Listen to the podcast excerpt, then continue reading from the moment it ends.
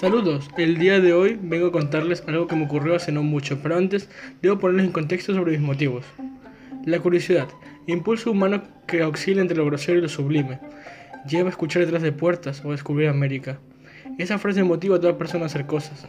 Tras investigar una palabra que, ingenuo de mí, creía que no existía en el diccionario de la RAE, resulta que la palabra aiga sí existe.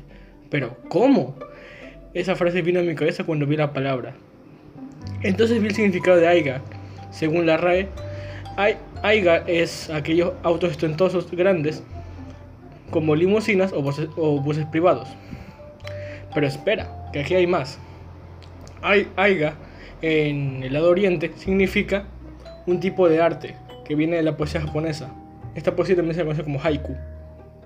Aiga se, se refiere a ciertos dibujos que se utilizan para ilustrar mejor la idea de dicha, de dicha poesía. Pero me parece increíble que la palabra aiga exista, siempre está mal empleada, o siempre dicen que está mal empleada, y ¡boom! Si existe, todo el tiempo existió, pero bueno, no para el contexto que todos usan. Esto solo demuestra que la vida está llena de sorpresas.